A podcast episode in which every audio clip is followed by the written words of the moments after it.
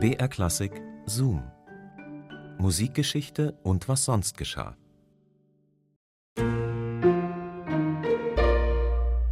Wie geht's euch denn mit euren Nachbarinnen und Nachbarn? Kommt ihr gut mit denen klar oder knirscht's da mal? Gibt's da mal eine böse SMS? Äh, sowas höre ich auch immer wieder aus dem Freundeskreis, dass dann in irgendwelchen WhatsApp-Hausgruppen sich beschwert wird über, weiß ich nicht, Sachen, die im Treppenhaus stehen oder weil es mal wieder zu laut war. Ich muss sagen, ich habe zum Glück echt richtig, richtig coole Nachbarn. Die stört nicht mal das Schlagzeug, das bei uns in der Wohnung steht.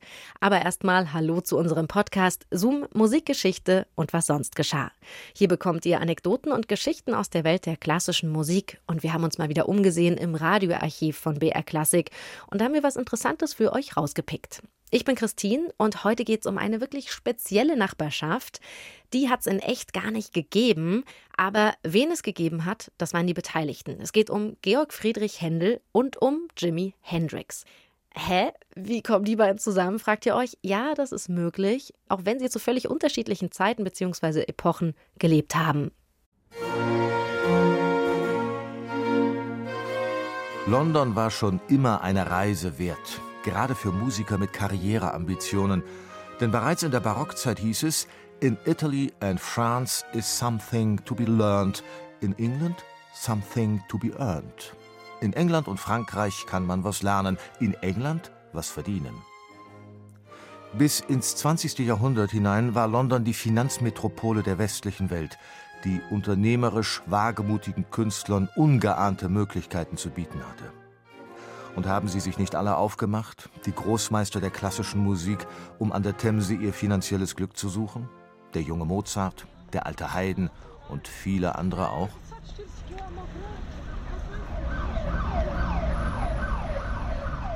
London heute, das Viertel Mayfair im Westen von Piccadilly Circus und Regent Street. Mayfair bedeute Glanz, Eleganz, große Gesellschaft, sei gleichzusetzen mit luxuriösem Lebensstil, schreibt London-Chronist David Piper. Seit ihrer Bebauung ist die einstige Jahrmarktswiese Mayfair eine Gegend der Blaublütigen und Erfolgreichen, in der sich Residenzen des Hochadels an behagliche Stadthäuser reihen. Eines davon liegt in der Brook Street, die von der noblen Bond Street Richtung Westen führt. Das Haus, das wir suchen, Brook Street Nummer 25, ist das zweite einer Häuserzeile. Es ist schmucklos, schmal und dreistöckig, zwei Sprossenfenster pro Etage, eine unauffällige Backsteinfassade, die Smog und Abgaspartikel grau patiniert haben. Einzig eine blaue Denkmalplakette des English Heritage weist auf die herausragende geschichtliche Bedeutung des Gebäudes hin. George Frederick Handel, 1685 bis 1759, lebte in diesem Haus ab 1723 und starb hier.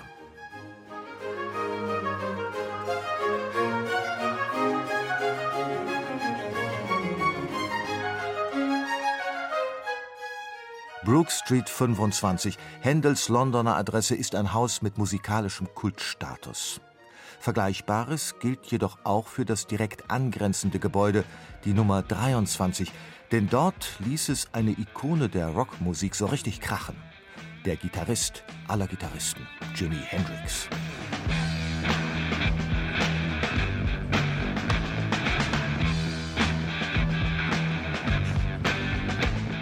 Brook Street 25, Wand an Wand mit Brook Street 23. Barockperücke neben Afro-Look, Generalbass neben Rückkopplungseffekt. Sind hier zwei Dinge in trauter Nachbarschaft vereint, die eigentlich nicht zusammengehören dürfen? Oh, für uns ist das manchmal ganz nützlich. Vor allem, wenn wir mit Schülern arbeiten. Wir bieten ihnen Kompositionsworkshops an, für die wir Musik von Händel und Hendrix gesampelt haben. Aus diesen Elementen können die jungen Leute eigene Stücke erstellen. Auch wenn das dann meist eher mehr nach Hendrix klingt. Sarah Bradwell, die großgewachsene Engländerin, ist Direktorin des Museums, das 2001 in Händels Londoner Anwesen eröffnet wurde. Meiner Meinung nach ist dieses Haus ein einzigartiges Haus der Musikgeschichte. Wenn man bedenkt, dass Händel hier von 1723 bis zu seinem Tod lebte. In dem Sommer, in dem er hier einzog, schrieb er Julius Caesar und von da an entstanden alle seine weiteren Kompositionen hier in diesem Haus. London war Händels Lebensmittelpunkt, diese kulturell dynamische Stadt, dieses Zentrum des 18. Jahrhunderts. Unser Haus ist eine wichtige Adresse, gerade auch weil hier der Messias entstanden ist, in jenen unglaublichen drei Wochen des Jahres 1741.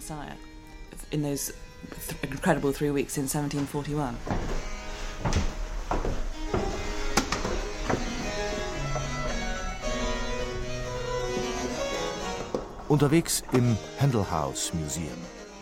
Die Holzstufen, die unter unseren Füßen knarren, sollen noch Original Händel sein. Historische Porträts an restaurierten Wänden. Ein dreimanualiges Cembalo wird Musikstudenten zum öffentlichen Üben zur Verfügung gestellt.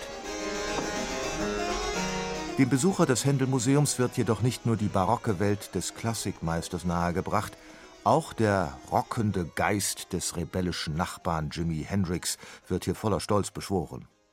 Aus gutem Grund, denn die Büros der Händel-Gedenkstätte sind, auch dank eines Wanddurchbruchs, dort eingezogen, wo die früh verstorbene Woodstock-Legende ihre Londoner Bleibe gefunden hatte. Sarah Bradwell Unsere sieben Mitarbeiter sind im Apartment von Jimi Hendrix untergebracht. Es gibt eine Küche, ein Bad, einen Aufenthaltsraum. Hendrix ist jedoch nicht hier gestorben. Er lebte hier 18 Monate, 1968, 69. Und er starb in einem Hotel in Notting Hill. Hendrix wusste, dass er neben dem Haus von Händel lebte und hat sich deshalb auch eine Platte des Messias gekauft. Er hat ihn den großen Alten oder so ähnlich genannt.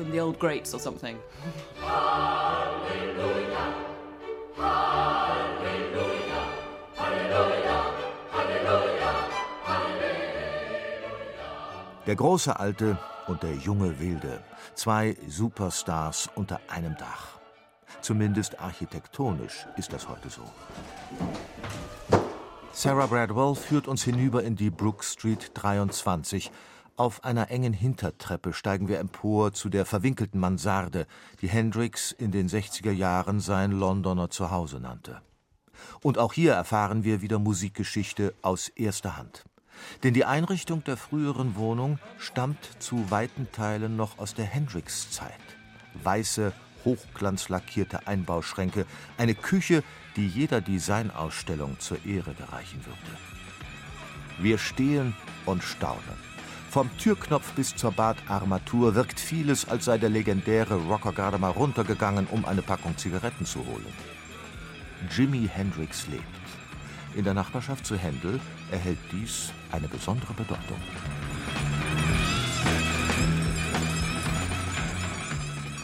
Ist das nicht spannend, wie Musik vermeintliche Grenzen überschreiten kann? Zoom, Musikgeschichte und was sonst geschah, gibt's immer samstags neu in der ARD-Audiothek und natürlich überall, wo es halt Podcasts gibt. Und ihr könnt diesen Podcast abonnieren, dann freuen wir uns und ihr bleibt immer auf dem Laufenden. In unserer nächsten Folge, da erfahren wir dann mehr über einen Mann, dessen Namen niemand kennt, mit dem aber alle schon mal quasi indirekt in Kontakt gekommen sind, die mit einem Metronom geübt haben. Es geht um den Erfinder des Metronoms. Und das war ein gewisser Herr Melzel. Ta, ta, ta, ta, ta, ta. Lieber Melzel, leben Sie wohl, Banner der Zeit, großer Metronom. Vier Herren hatten an einem Abend im Frühjahr 1812 angeblich nichts Besseres zu tun als zu singen ein Allegretto scherzando auf eine Melodie, die einem der Anwesenden in den Sinn gekommen war. Sie sollte später in eine Sinfonie eingehen. Da schien ein mechanisches Uhrwerk unerbittlich zu ticken und zu stocken. Aber das interessierte niemanden, denn alles drehte sich um Melzel, Johann Nepomuk Melzel, kaiserlicher Hofkammermaschinist in Wien, ein geschäftstüchtiger wie ideenreicher Erfinder. Sie waren sehr neugierig, was der liebe Herr Melzel vorhatte mit seinen erstaunlichen Apparaten. Eine Abenteuer- und Geschäftsreise nach England. Dort wollte er seinen vielstimmig aufspielenden Orchesterimitationsapparat, ein Panharmonikon und einen mechanischen Feldtrompeter dem staunenden Publikum vorführen.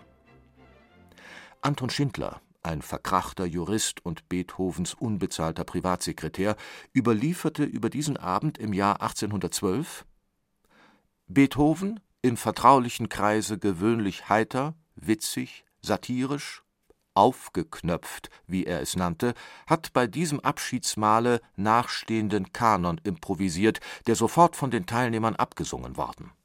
Beim nächsten Mal erfahrt ihr dann mehr über diesen schlauen Kopf, der für Beethoven Hörapparate entwickelt hat, der eine lebensgroße Puppe Trompetensignale blasen ließ und äh, der sogar einen, naja, allerdings nur vermeintlichen Schachautomaten erfunden hat.